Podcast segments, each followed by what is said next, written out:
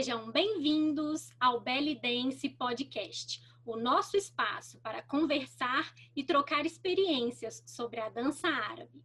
Eu sou Rafaela Alves, bailarina com 19 anos de experiência e professora há 15 anos, diretora artística do Estúdio de Danças Rafaela Alves, na cidade de Juiz de Fora, Minas Gerais. Eu sou a Vanessa Castro, bailarina há quase 20 anos, professora há mais de 15 anos, originalmente de Curitiba, diretora da Escola de Danças Estúdio Vanessa Castro e agora residindo e ministrando aulas em Auckland, na Nova Zelândia. Esse projeto é feito por pessoas que amam a dança para pessoas que amam a dança. Então, se você curte o nosso trabalho, ajude nossas conversas a chegarem mais longe. Siga nossas redes sociais Belly Dance Podcast no Instagram, Twitter e YouTube. Deixe o seu feedback ou dúvida para gente e compartilhe esse episódio com seus amigos. Você pode ouvir nosso podcast no Spotify, Apple Podcast, Google Podcast ou no seu agregador favorito. O que será que teremos no tema de hoje? Bora refletir com a gente?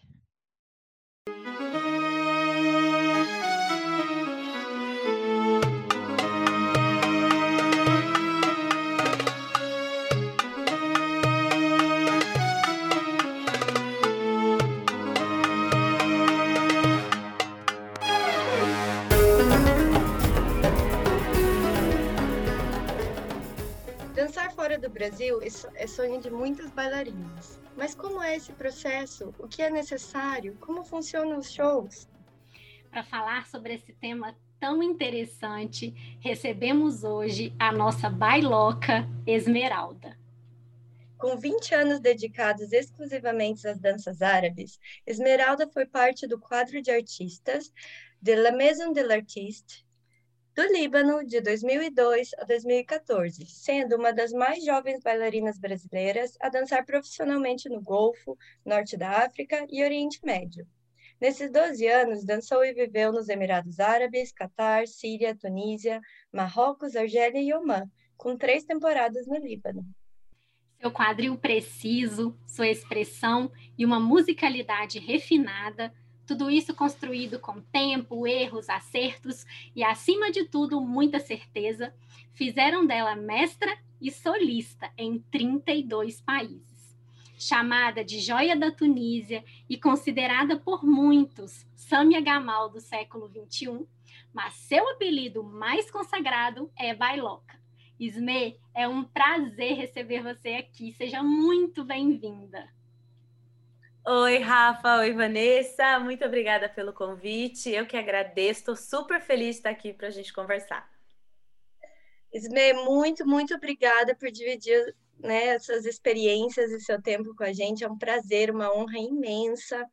E você é muito conhecida né, no Brasil, mas eu queria voltar muitos anos atrás, que você contasse um pouquinho para a gente é, sobre o seu contrato no exterior, como isso aconteceu, é, como você decidiu viajar para dançar fora do país, é, quanto tempo você dançava antes de você viajar, e se era alguma coisa que você planejava ou se aconteceu é, de forma surpresa, né? O, o que te guiou a sair do Brasil e experimentar dançar fora no exterior?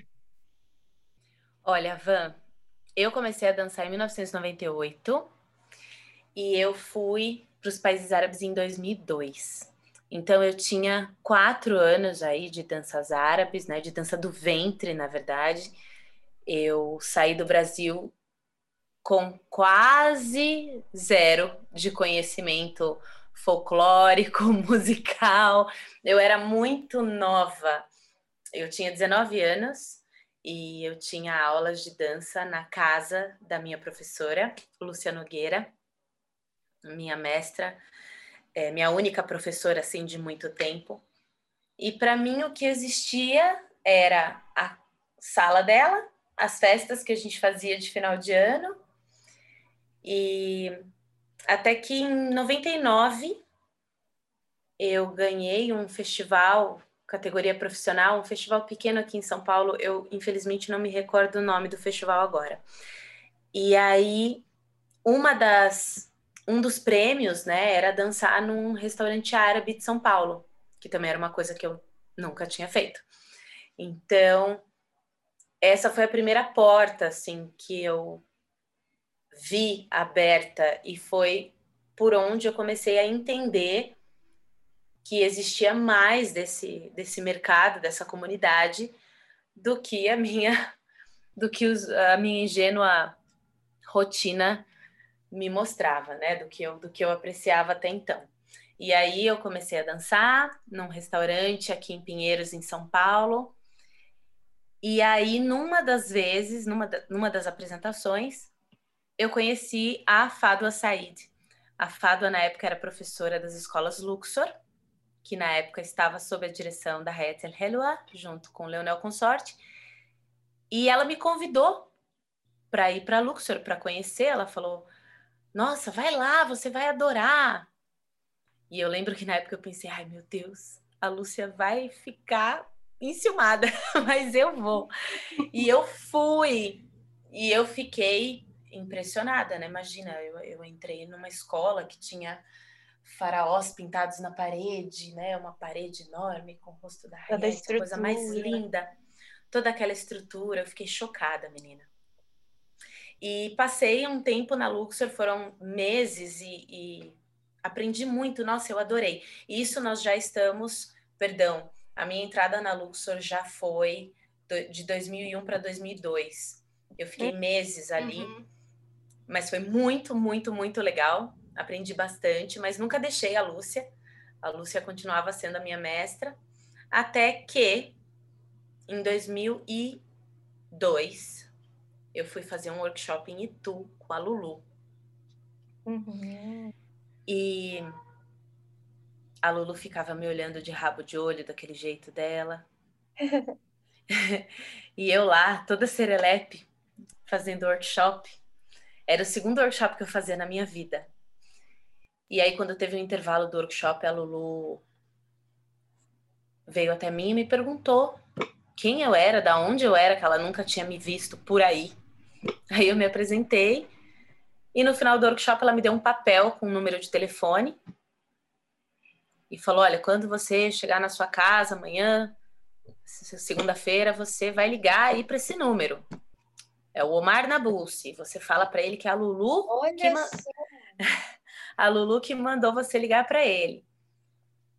E aí eu lembro que eu fiquei com uma cara assim meio perdida, né, meio de interrogação. E aí ela falou para mim: "Você é material para dançar fora do Brasil. Você tem talento para ir para fora, eu acho que você podia tentar. Até então, eu não fazia a menor ideia nem que isso era possível. Nossa, e nessa época você dançava só em um restaurante? Ou, ou você chegou a ter, assim, é, uma rotina em vários restaurantes no Brasil? Ou era só aquele restaurante que você dançava? Não, eu, não, eu dancei naquele restaurante só umas três, quatro vezes.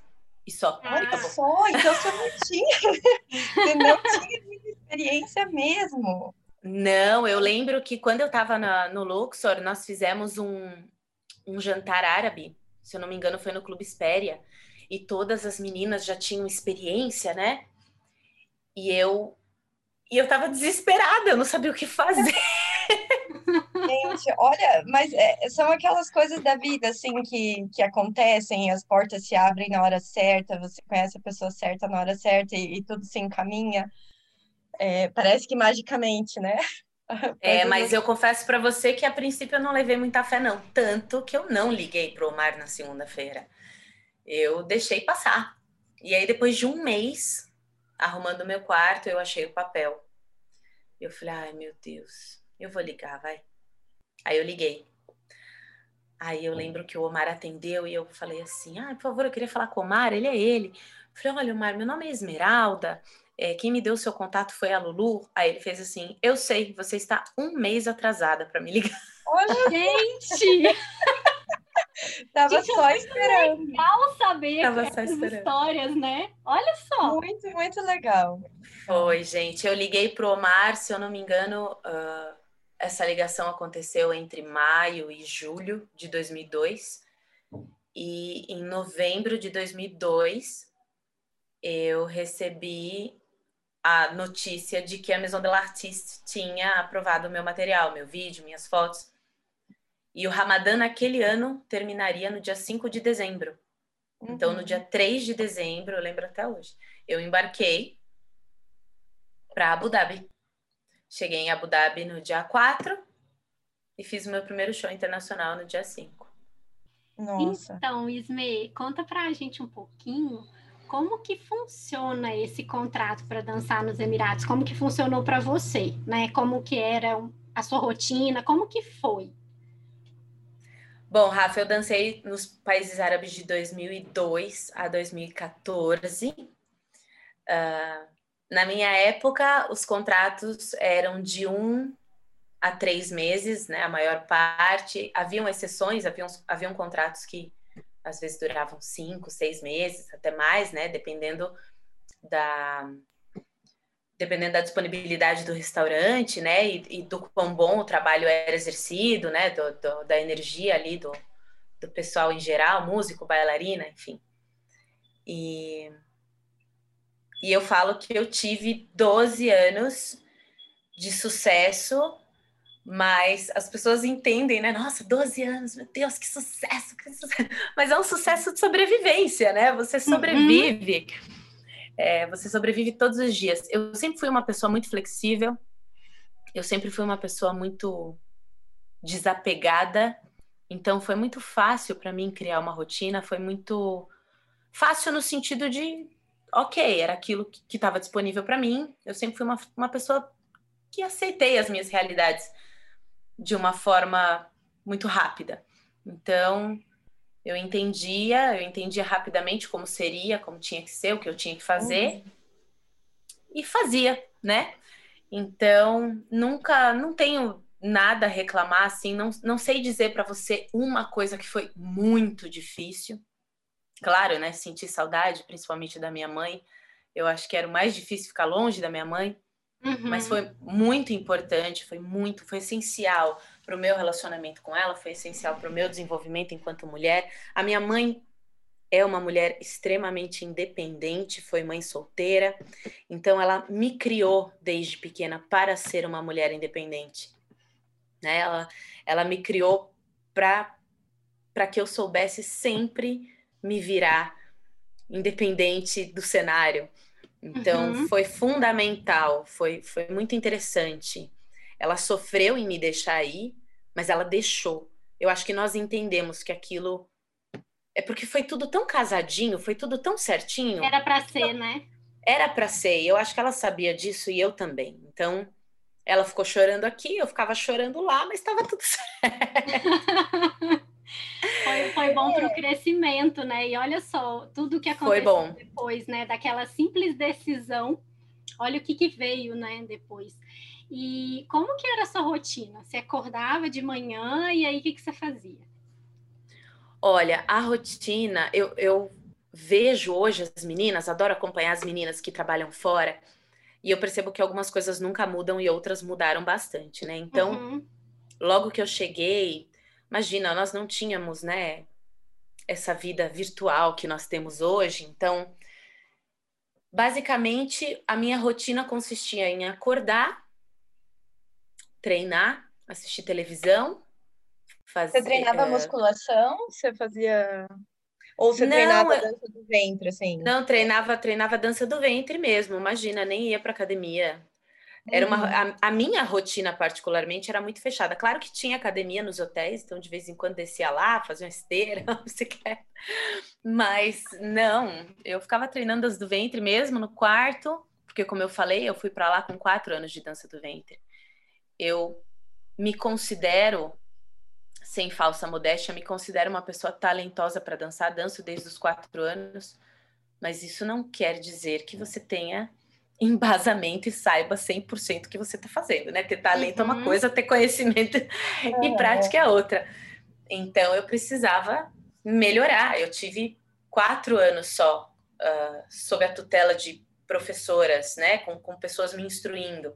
E a partir do momento que você chegava lá, as suas instruções passavam a ser de outros nichos. Então, quem começou a me instruir? Músico, Sim. o próprio público, né? Então eu tive que compreender que o público ia ser o meu termômetro e eu precisava compreender, eu precisava ler aquelas, aquelas expressões, eu precisava entender se aquele ambiente estava murcho, entre aspas, ou frio, e aquela culpa era minha, era culpa uhum. minha, eu estava feia, ou era o repertório, estava ruim a música. Né? Eu, eu... É muito interessante, porque foi um crescimento meio que orgânico na percepção, no autoconhecimento, então, é realmente um, é muito diferente de um aprendizado de você estar, tá, né, por exemplo, numa sala de aula reproduzindo movimentos, foi realmente algo que teve que vir de você, né? Muito legal isso. Sim, sim. E eram, e eram dois aprendizados que caminhavam paralelamente. O aprendizado da dança, né, do meu trabalho, o aprendizado profissional, e o aprendizado pessoal, que já aí já é uma ligação mais com o social, né? Então eu era uma eu fui uma, uma menina, uma nesses 12 anos eu cheguei lá uma menina, virei uma mulher e eu sempre tive muito medo, muito medo, eu sempre fui muito medrosa.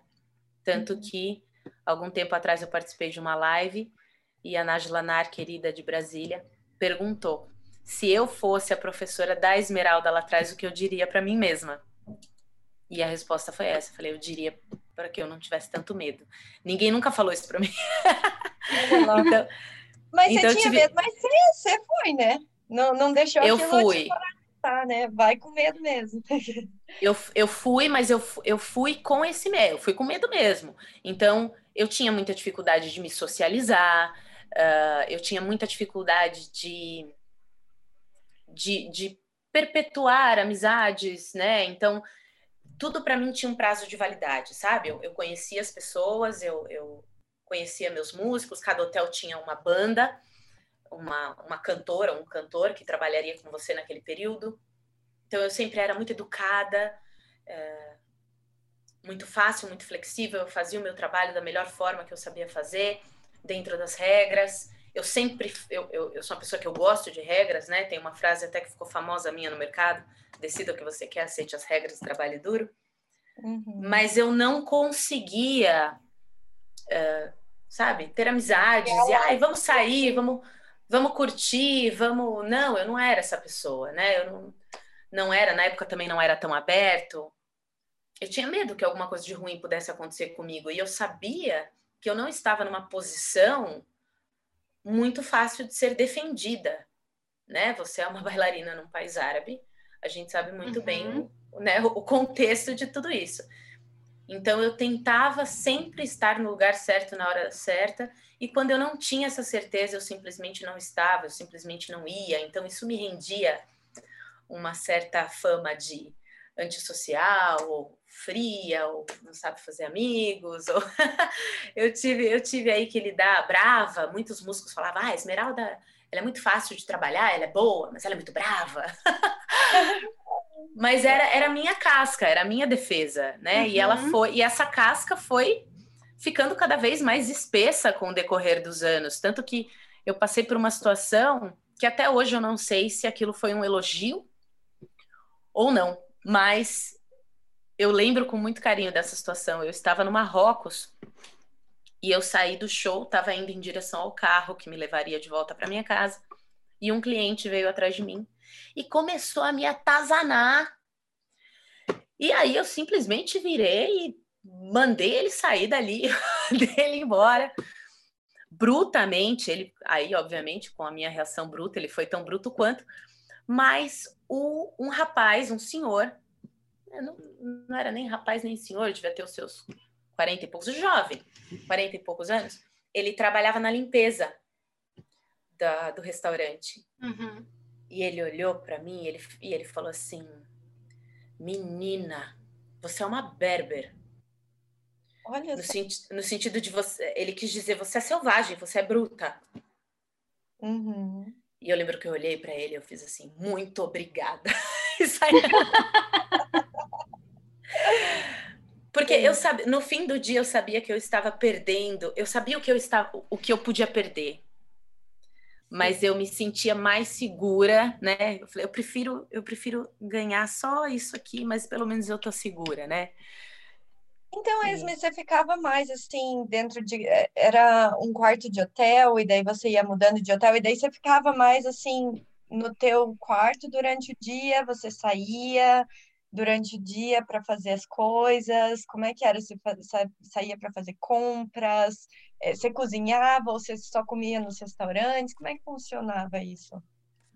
Quando os contratos é, possuíam habitação no hotel, aí, claro, a gente faz, eu fazia as minhas refeições no hotel, né? Passeava pelo hotel, utilizava a piscina, academia, enfim, nós temos, né, o, esse, esse privilégio, né, quando a gente trabalha no hotel. E eram hotéis maravilhosos, né? Maravilhosos, graças a Deus. Eu sempre trabalhei em hotel cinco estrelas, não é. tive que reclamar, sempre comi muito bem, tomei bem quentinho, cama gostosamente. é, mas também houveram contratos onde eu morei em casa, apartamento. Ah, é? Sim, sim. E foi, foi muito legal, muito legal. Uh, nós podíamos pedir comida do restaurante, ou também, se quiséssemos, tinha cozinha, então podia cozinhar. Então, quando havia necessidade de sair, fazer compras, supermercado, eu fazia. Antes da, da revolução dos smartphones e dos, dos computadores, eu sempre andava até a Lan House mais próxima para poder mandar e-mail para minha mãe uhum. E saber notícias de casa. Quando não, eu ia numa vendinha e comprava um cartão de orelhão e fazia um 21 aqui para casa. Gente, na época era ainda, ainda era a realidade era muito diferente, né? Era muito diferente. Eu brincava que a minha mãe ia virar sócia da, da, da, da do Faz o 21, não lembro o nome da empresa. Embratel, né? acho que era Embratel. Embratel. Porque minha mãe fazia um 21 todo domingo. Foi um dinheirão de, de conta telefônica. E lia muito, né? Eu eu levava livros comigo, então eu lia, não levava muito, porque tinha que né, levar figurino, então a mala, duas malas de 32 quilos, então às vezes eu levava uma coleção. Eu lembro que por dois anos eu viajei com as Brumas de Avalon, então eu li os três capítulos, os três livros de Brumas de Avalon, pelo menos umas cinco vezes, porque eu ficava relendo relendo relendo. E, e você conseguia fazer aulas com professoras locais ou tinha assim algum acesso que você conseguia ou era mais realmente orientação assim de músicos e, e o aprendizado por observação assim? Olha, a primeira vez que eu fiz uma aula de dança do ventre em país árabe foi no Marrocos em 2005, se eu não me engano. Eu fiz uma aula de dança do ventre com uma professora marroquina, foi muito legal. Acho que eu fiz umas duas, três aulas. E mas como eu falei, eu era uma pessoa que eu tinha muito medo, né? Eu tinha medo até de perguntar. Eu acho que toda a curiosidade que eu tenho hoje, toda a curiosidade que desabrochou em mim depois dos meus 25, 26 anos, eu acho que foi porque transbordou mesmo. Eu fui guardando tanto, eu fui segurando tanto que chegou uma hora que não tinha por onde sair. E aí eu virei uma uhum. pessoa muito curiosa, muito perguntadeira, muito, enfim. Mas eu tinha muito medo de perguntar e eu, né, eu precisava de orientação, eu precisava perguntar para as pessoas. E às vezes eu tinha medo, né? Eu falei, ai, não, melhor não, né? Melhor não ir. Vai, vai que dá ruim. Melhor não ir. Não, e, então, e além do mais naquela época, né? Porque realmente você é, ficava meio sozinha, né? Não era uma tão fácil o acesso é, para conversar, digamos, com a tua mãe, ou com amigos, ou com família, era todo um, um processo, né, para ligação. Sim. Então, Sim.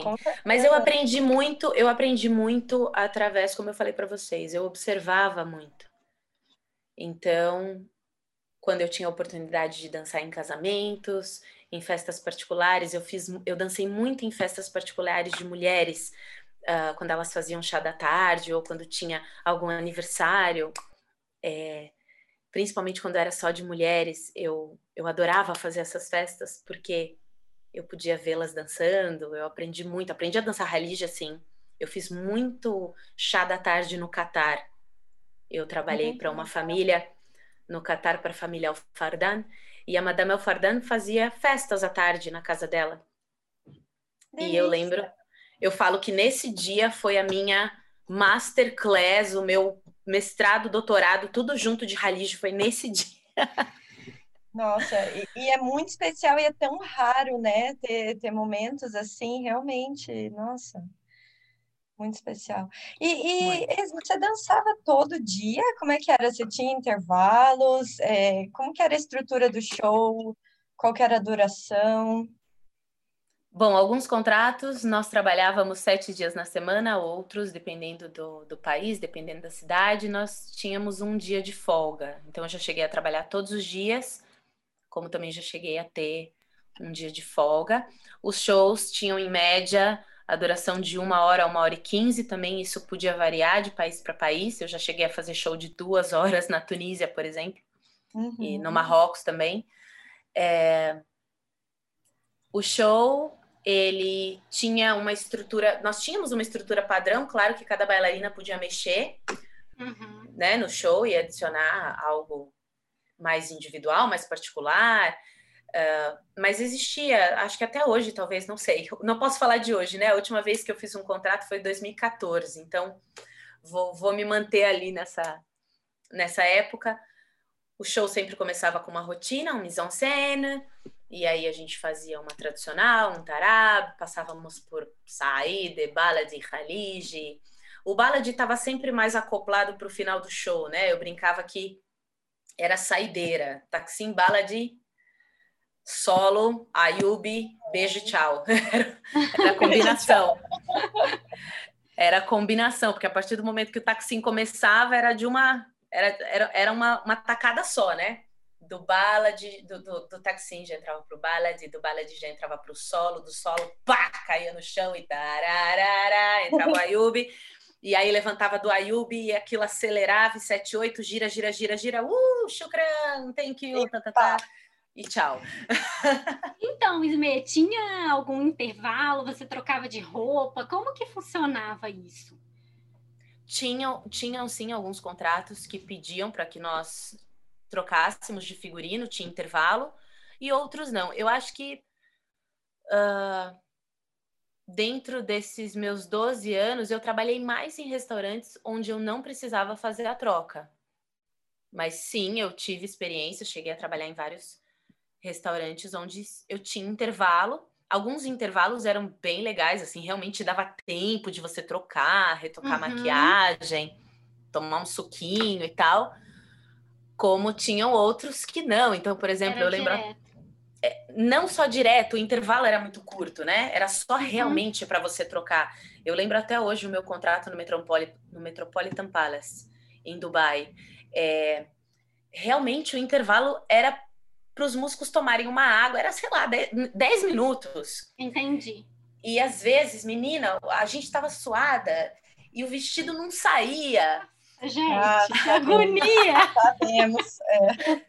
E eu lembro Toda que o bailarina já passou por uma troca de figurinhas. Oh, assim, meu né? Deus! Né?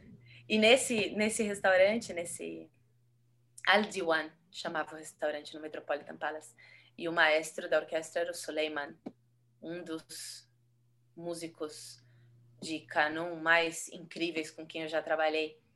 E ele batia na porta, ele abria a porta só um pouquinho, não colocava o rosto, e ele falava assim: Esmeralda, are you ready? Mas ele, fa ele fazia isso tipo cinco vezes seguidas, porque ele, ele não esperava nem três minutos. Eu falava, Suleiman, em três minutos não dá para tirar a roupa, calma.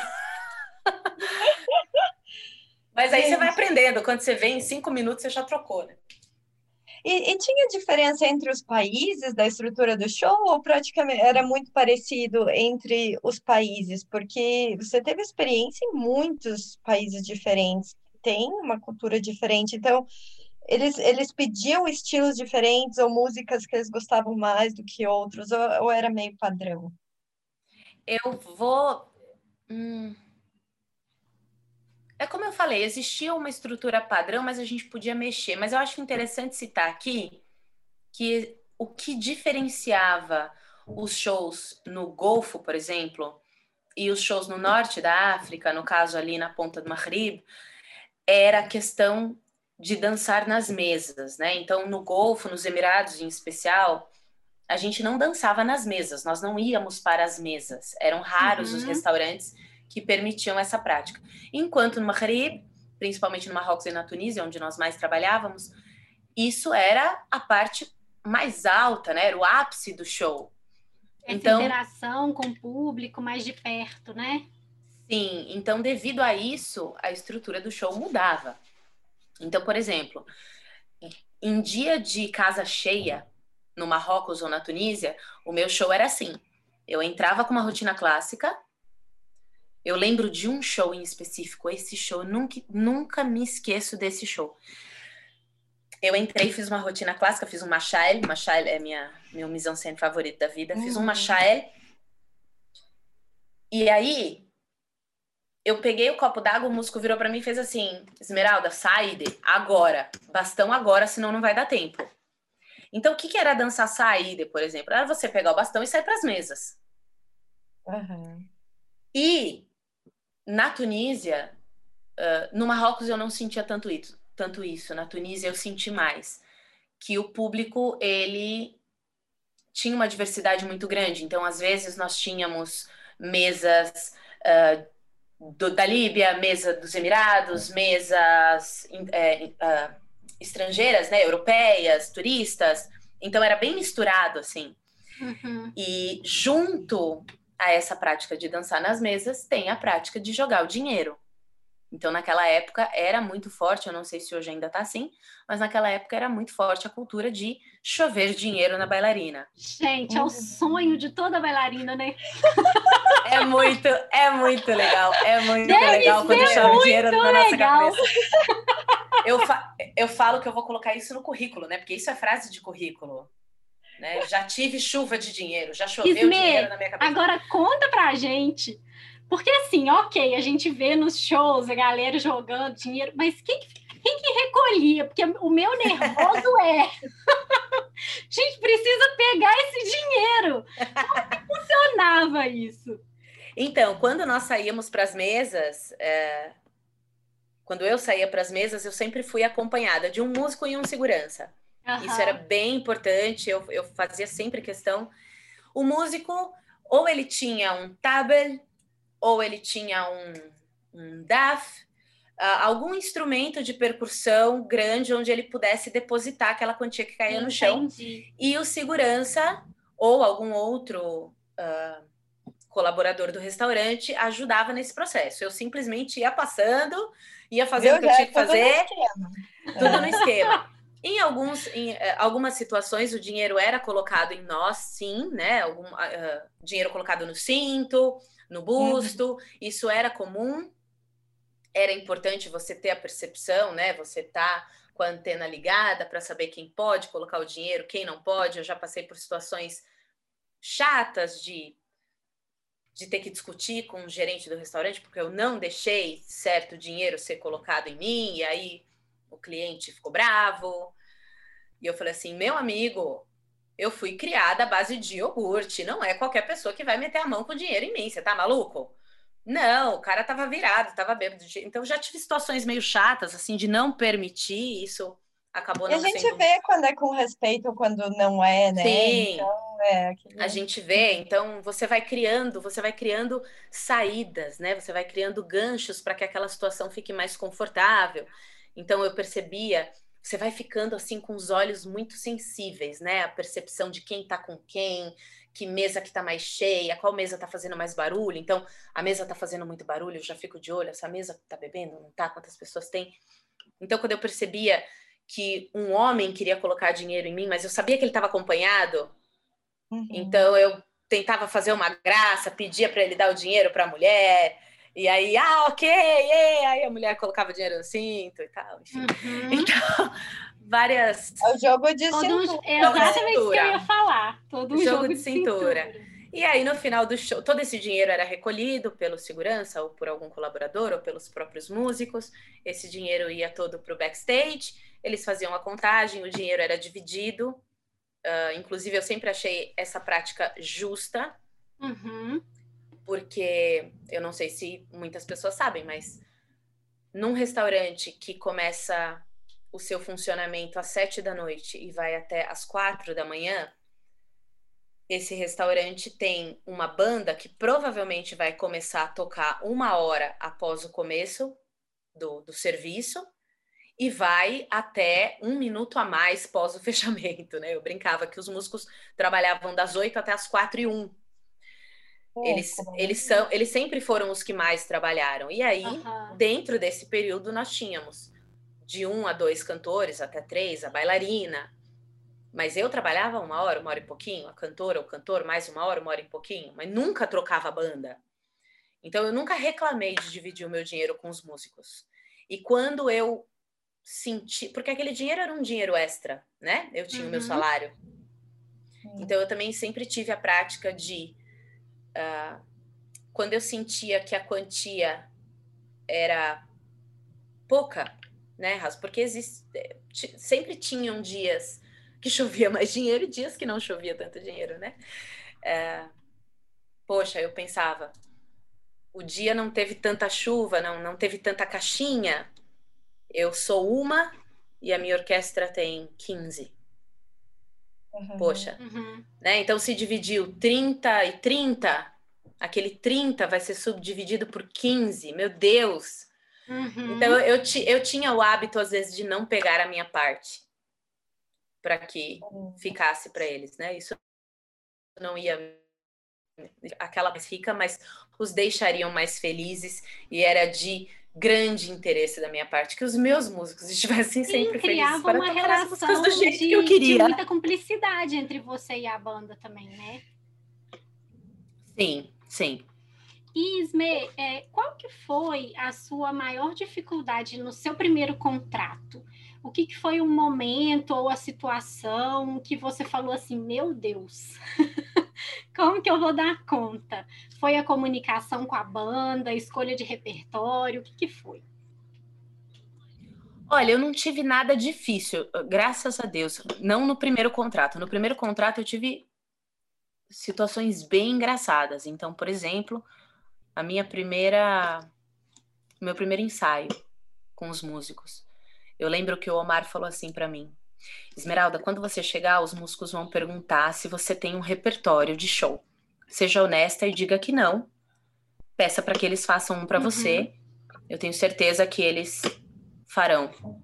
Uhum. E isso aconteceu exatamente como ele falou. Eu cheguei, eles perguntaram se eu tinha repertório, eu disse que não, sem problema, Esmeralda, vamos fazer. Pegaram um lápis, uma caneta, um papel, vamos lá. Esmeralda Show, como é que vai ser? Aí eu lembro, meu primeiro contrato foi no Elberque. No Elberque tinham dois músicos. O Tony, que era o tecladista, e o derbaquista. Como é que era o nome do derbaquista? Fugiu agora, peraí que eu já lembro. E aí o Tony começou a escrever e ele falou: Bom, vamos começar com Settle Roça, né, gente? Settle Roça é, é tradicional, vamos começar com Settle Roça, todo mundo conhece. E eu não sabia nome de nenhum de música. Na nenhum, época, é, isso é, é uma coisa. Na época não era tão comum a gente saber nome de música, né, Isme? Hoje a gente tem mais acesso, assim, a, a, a nome de música, até por causa eu... da internet mesmo. É mais fácil a gente pesquisar. É, mas eu acho que isso também passou um pouco. Isso foi um pouco de, de relapso da minha parte. Eu, eu, eu vejo isso por esse lado também não, não tínhamos tanto acesso, mas também teve um pouco de relapso da minha parte. Uhum. É, e eu não sabia nome de música nenhum, absolutamente nenhum. Eu podia cantarolar a música. Sabe? Ótimo, ótima música, vai essa mesmo. É, e aí eu falei. Adoro, adoro essa. É, sabe aquele, aquele, aquele momento, aqueles, aqueles segundos que você fala, meu. Então foi mais ou menos assim: vamos fazer Setel Roça? Eu falei, claro, vamos. Claro. Aí ele falou, tá, depois de Rossam, vamos fazer Ganal Hawa? Aí eu lembro que eu falei, Ganal Hawa, eu acho que eu não conheço. Não, não tem problema, Habib, não tem problema, a gente escolhe outra. Vamos fazer Lamarah El Sabrimino. Aí eu, ah, Lamarah El Sabrimino? Tá Aí eu lembro do Tony falando. É, eu, eu, ele falou três, quatro músicas e eu disse que eu não conhecia. E aí eu percebi o desânimo neles. Uhum. Aí eu falei, ai, minha Nossa Senhora. Aí eu, eu tive um pensamento na hora, foi muito rápido. Eu falei assim, meu, eles me contrataram como uma bailarina profissional. Mas é óbvio que eu não sou, é óbvio, tá na minha cara que eu não sou. Mas agora eu já tô aqui. Então eu decidi que a partir daquele momento, a próxima música que ele falasse, eu ia dizer que eu conhecia. Todas as próximas. Uhum. Aí ele virou e falou o nome de uma música. Eu falei, ah, essa eu adoro. Aí eles já, opa, já até arrumaram, sentaram direito na mesa. Ah, e essa? Eu falei, essa também adoro, pode pôr. E essa, adoro, pode pôr. No fim das contas, meu repertório tinha 10 músicas, nenhuma que eu conhecia, pelo menos de nome não. E aí eles falaram assim: bom, então vamos fazer um ensaio rapidinho? Aí eles falaram: bom, Setel Roça não precisa, porque todo mundo conhece. Eu falei: não, vamos fazer, sabe por quê? Porque às vezes lá no meu país eles tocam diferente. Sabe como é, é que é, né? Ótimo. É, mandei. Só que aí o que, que ele fez, amada? Ele já tocou o Setel Roça da hora que eu entrava. Né? Ele já começou no. Aí, beleza, fizemos um ensaio, eu fui lá de improviso, saí feliz, falei, não, eu vou saber fazer isso, eu vou saber fazer isso. Aí chegou a hora do show, gata. 5 de dezembro de 2002, primeiro dia, acabou o Ramadã, aquele restaurante lotado, não cabia uma mosca. E agora com vocês, a bailarina Esmeralda. E o que, que ele fez? Ele tocou a introdução do Cetra Rossen. Aí eu fiz assim, mano, que música é essa? Fiquei gelada, fiquei gelada, fiquei branca, mais branca do que eu já sou, né? Quase. Falei, mano, que música é essa? E ele ia desenvolvendo a música. E eu falava, meu Deus. Ele tava curtindo o momento dele, né? É, ele tava fazendo a introdução. É, ele tava tocando a introdução, como deve ser, só que eu não sabia que a música tinha uma introdução. Aí eu só sei que eu fui, coloquei a cabecinha assim para fora da, da, da, da porta e, olhe, e a porta onde era o camarim nesse restaurante dava bem de frente para eles. Eu ficava lá no fundo do restaurante. Então eu coloquei a cabecinha assim para fora, ele viu e fez um não com a cabeça, tipo, não é agora. Eu voltei. aí eu esperei mais um pouquinho, aí eu pus a cabeça para fora de novo, ele fez não de novo, eu voltei. Aí ele começou o taxim, né? Aquele taxinzinho de introdução do Setter Rossen. Aí eu falei, mano, agora, agora, é agora, eu vou entrar, não quero nem saber. Ele mudou a música, eu vou entrar, catei o véu e saí, menina. Saí com o véu aqui na frente e vim fazendo oito, só no oito, só no camelo, devagarzinho. Eu tinha dois gerentes nesse restaurante, o Jorge e o Chaya era enorme, ele tinha, sei lá, dois metros de altura. E o Jorge não tinha nem um metro e meio. Quem que entrou na minha frente? O Jorge. O Jorge entrou na minha frente e fez assim: Esmeralda, Habib, ainda não é agora na música. Aí eu fiz assim: Você jura, Jorge? E você acha que você tá me escondendo? Que esse seu tamanho todo. Agora já foi. Agora vambora. Entendeu? E aí foi. Foi assim a minha primeira, o meu primeiro Settle Rossa. Comemos, comemos muito romos depois desse show, rindo da situação. E eu dizendo para eles, mano, como é que vocês não me avisam que Settle Rossa tem introdução? Aí eles viraram para mim e falaram, mas por que, que você não falou que você não conhecia a música? Gente, mas, mas eles eram muito legais, né? Também, assim, que, que, que benção, né? Ter, ter pessoas tão legais que levam na boa, que, que ajudaram, né? Eu acho que, nossa, isso deve ter sido Sim. bem especial também, né? Isso é muito bacana também, a gente fala muito aqui no, no podcast que, que tudo tem um começo, né? E é muito legal a gente saber o seu começo dançando fores, Mê. Muito, nossa, muito legal. Amei, amei essa história. Porque incentiva, é. né? Às vezes a gente fica pensando assim, ah, mas eu não consigo, eu tô começando agora, eu ainda não sei. E toda bailarina que hoje é uma bailarina profissional, um dia também não soube. Assim como não Sim. sabe algumas coisas ainda. A gente está sempre aprendendo, né? Mas muita coisa mudou, né, Rafa? Eu percebi no decorrer dos anos, né? Eu fui, sei lá, a segunda, terceira geração de, da Belly Dance Brasil que foi para lá. Então, as bailarinas que que foram chegando depois, elas já foram chegando com mais embasamento, com mais conhecimento, mais preparadas. Isso vai deixando com que o cenário também exija mais. Uhum. Então eu assisti, eu assisti bailarinas chegando novas que não eram tão despreparadas quanto eu, mas também não estavam tão preparadas quanto outras novatas que também estavam entrando no mercado. E o quão foi difícil para elas. Não foi como foi para mim. Então eu, eu, eu, eu, tive muita sorte de chegar no momento que eu cheguei, despreparada do jeito que eu era. Porque uhum. se eu uhum. tivesse che se eu tivesse chegado lá dois, três anos depois, as coisas com certeza teriam sido bem diferentes. Entendi. É, esse é um ponto bem importante mesmo, porque é o momento, né, onde você estava, o que era exigido na época e, e, como as coisas mudam, né? E daí as exigências mudam também, a preparação muda. Sim. É, interessante. E, e sabe que uma coisa que eu queria te perguntar é como foi viver o dia a dia dentro da cultura tão diferente de outro país? Porque eu sinto assim, quando a gente a gente tem uma ideia, né, uma, uma fantasia do que é morar fora, e muitas vezes a gente relaciona esse morar fora é, com experiências que a gente tem como turista.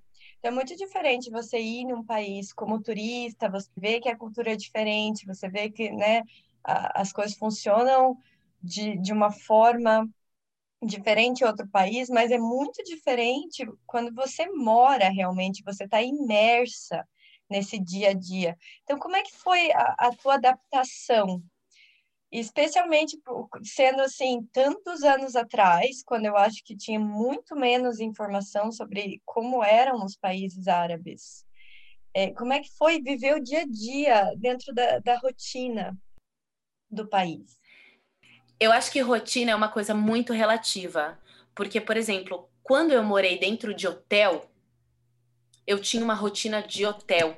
Então, quem tem rotina de hotel não são as pessoas locais, concorda? Uhum. Então, dentro do meu quarto ou dentro da casa que eu morei, aquele era o meu mundo. Ali dentro tinha a minha rotina. E como só tinha eu ali, não tinha influência de fora. Então, é importante dizer isso, né? Às vezes a gente fala, ah, eu estou morando em outro lugar, eu estou vivendo a rotina desse país. Não, depende, como que você está vivendo? Você está morando aonde? Quais são as pessoas que convivem com você? Né? Então, eu convivia com os meus músicos, com o meu gerente, com as pessoas que trabalhavam comigo, com toda a equipe, na hora que eu ia trabalhar. Antes disso, eu estava no meu quarto, eu estava em alguma área social do hotel, com pessoas entrando e saindo, pessoas de diversas partes do mundo. Então, de uma certa forma, morando em hotel, você tem uma rotina de hotel, né?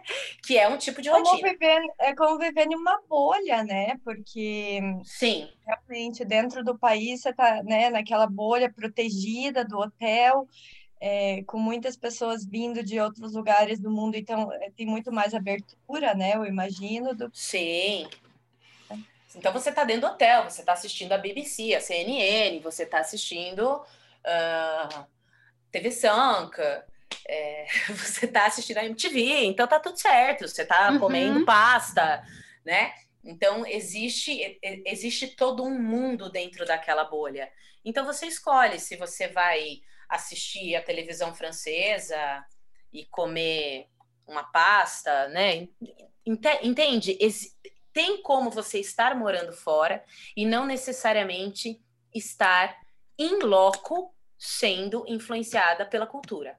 E é muito importante a gente falar isso, porque isso acontece com muitas profissionais, com muita, digamos, com muitas bailarinas que estão trabalhando fora. Né? Então, se você trabalha num local que é exclusivamente turístico, por exemplo, você estará vivendo a rotina de um, local, de um local turístico. É. Então, eu, eu diria que o momento mais local, o momento mais raiz que eu tive foi quando eu morei na Síria e quando eu morei no Marrocos. Foram os dois locais mais. que eu, que eu tive a influência mais raiz. A Síria, apesar de eu morar no hotel, é, como foi, foi um, um, uma época bem difícil do, da, da minha turnê, a Síria, ela me obrigou a. Eu, eu quase não saía do hotel, na verdade, na Síria. As poucas vezes que eu saía era para ir para uma lan house ou para comprar alguma coisa no mercadinho. Uhum. E eu eu acabei fazendo muita amizade com as pessoas que trabalhavam à noite no hotel, porque eu quase não dormia.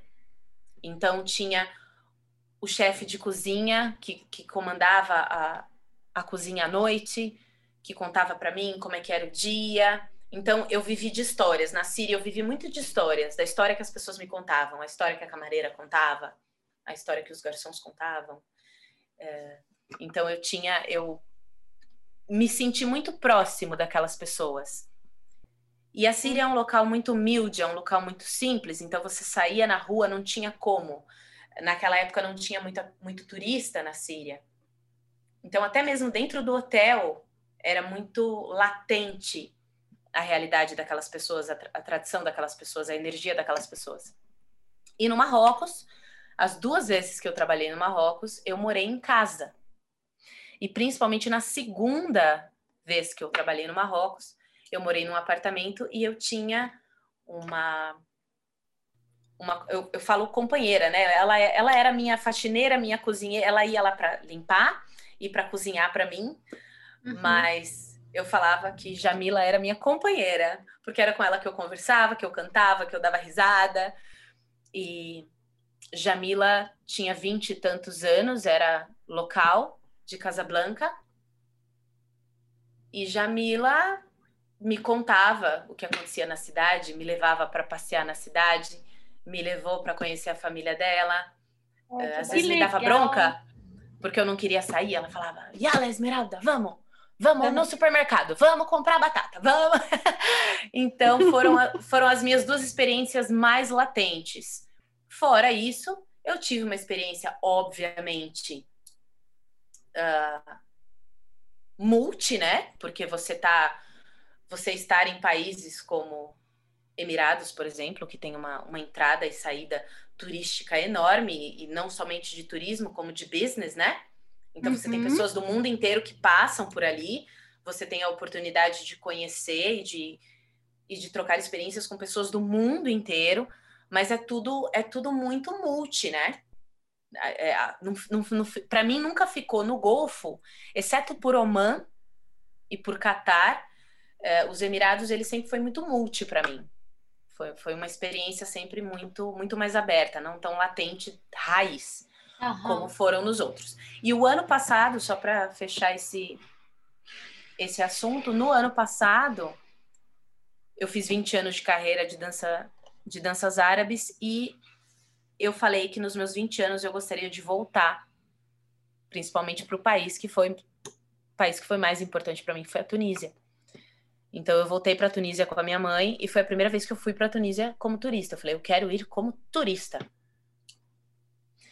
E eu amei a experiência, foi bem diferente. Eu conheci lugar, eu fui, por exemplo, para lugares que enquanto eu trabalhei lá e a, Tunísia foi o país depois dos Emirados foi o país que eu mais trabalhei, onde eu mais vivi. Uhum eu tive experiências que eu nunca tinha tido.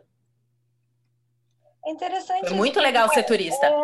É, é, vai, vai, muito do, do, foco também, né? Porque você estava antes com, com o foco de trabalhar, de fazer seus contratos, e daí, né, estando anos depois com a sua mãe, né, você já tem outra visão e, e outra experiência, e, e, é muito bacana. Sim, inclusive a minha mãe foi para a Tunísia no meu primeiro contrato. Então eu tive essas duas experiências com a minha mãe, uma trabalhando e uma de turista. E foi muito legal, foi, foi uma delícia. Isme, eu sei que é difícil, mas você consegue elencar para gente um grande momento assim que você tenha vivido?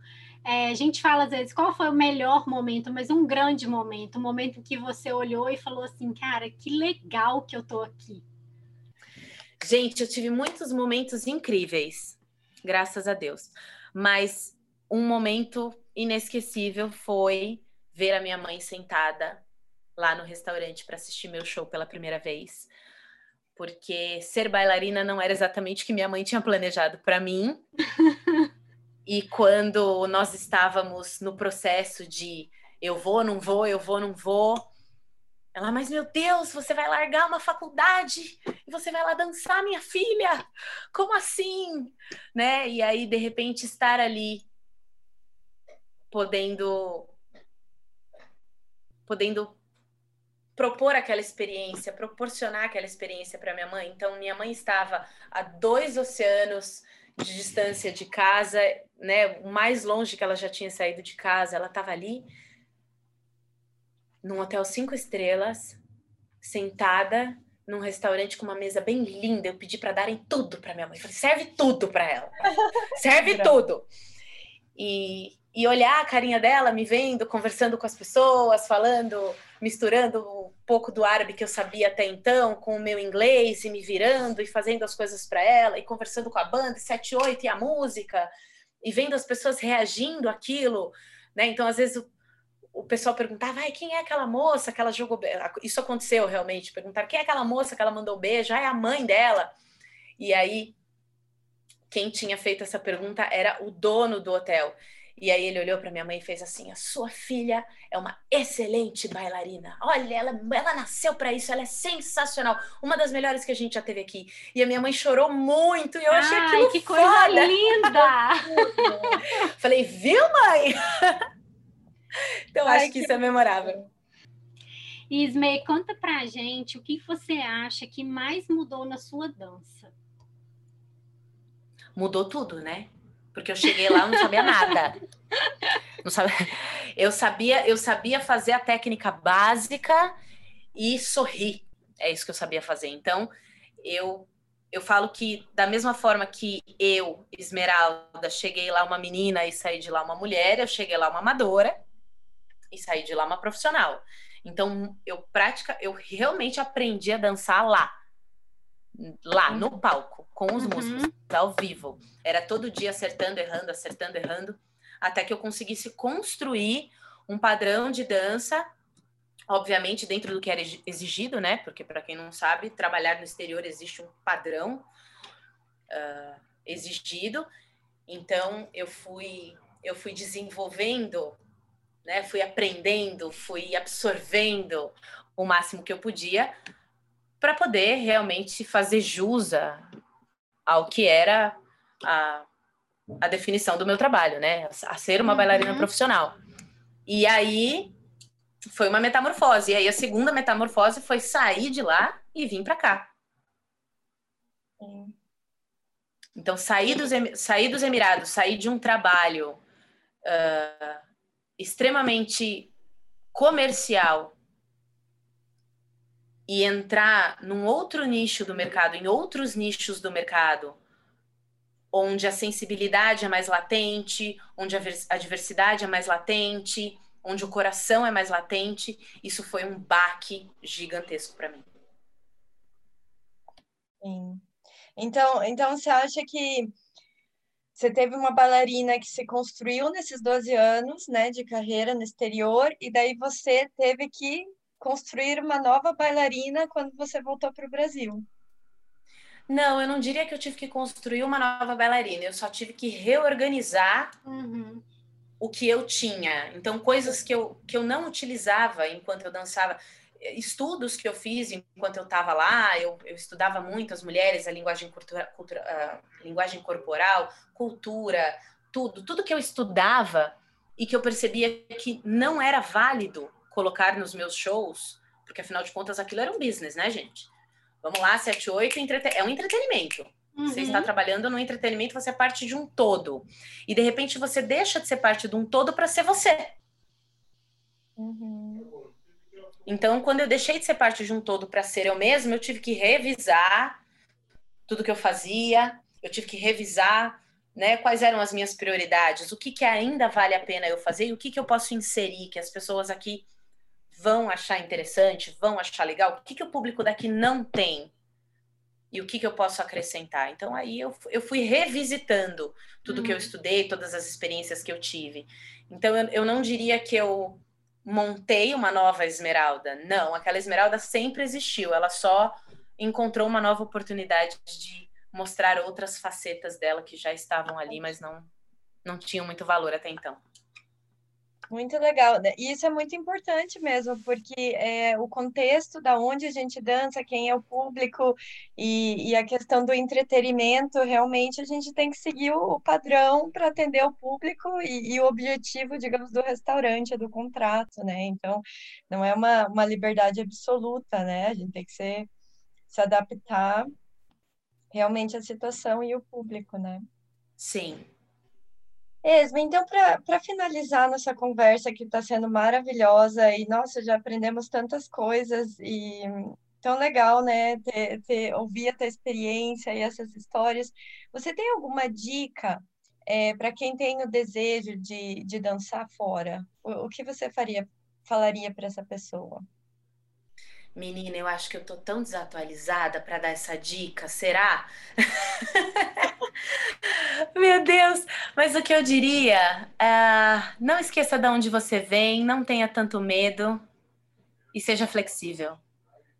Não é, não é o mais forte nem o mais inteligente que ganha a batalha da vida, né? É a pessoa que consegue se adequar melhor às situações. Então, seja flexível, lembre de onde você veio, tenha sempre em mente que além de você sempre tem mais alguém que você quer deixar orgulhoso, que você quer que você quer fazer jus e vale a pena sempre ser flexível, lembrar de quem você é e trabalhar duro para você poder colocar a cabeça no travesseiro de noite e falar, ah, tá pago, foi válido, foi incrível.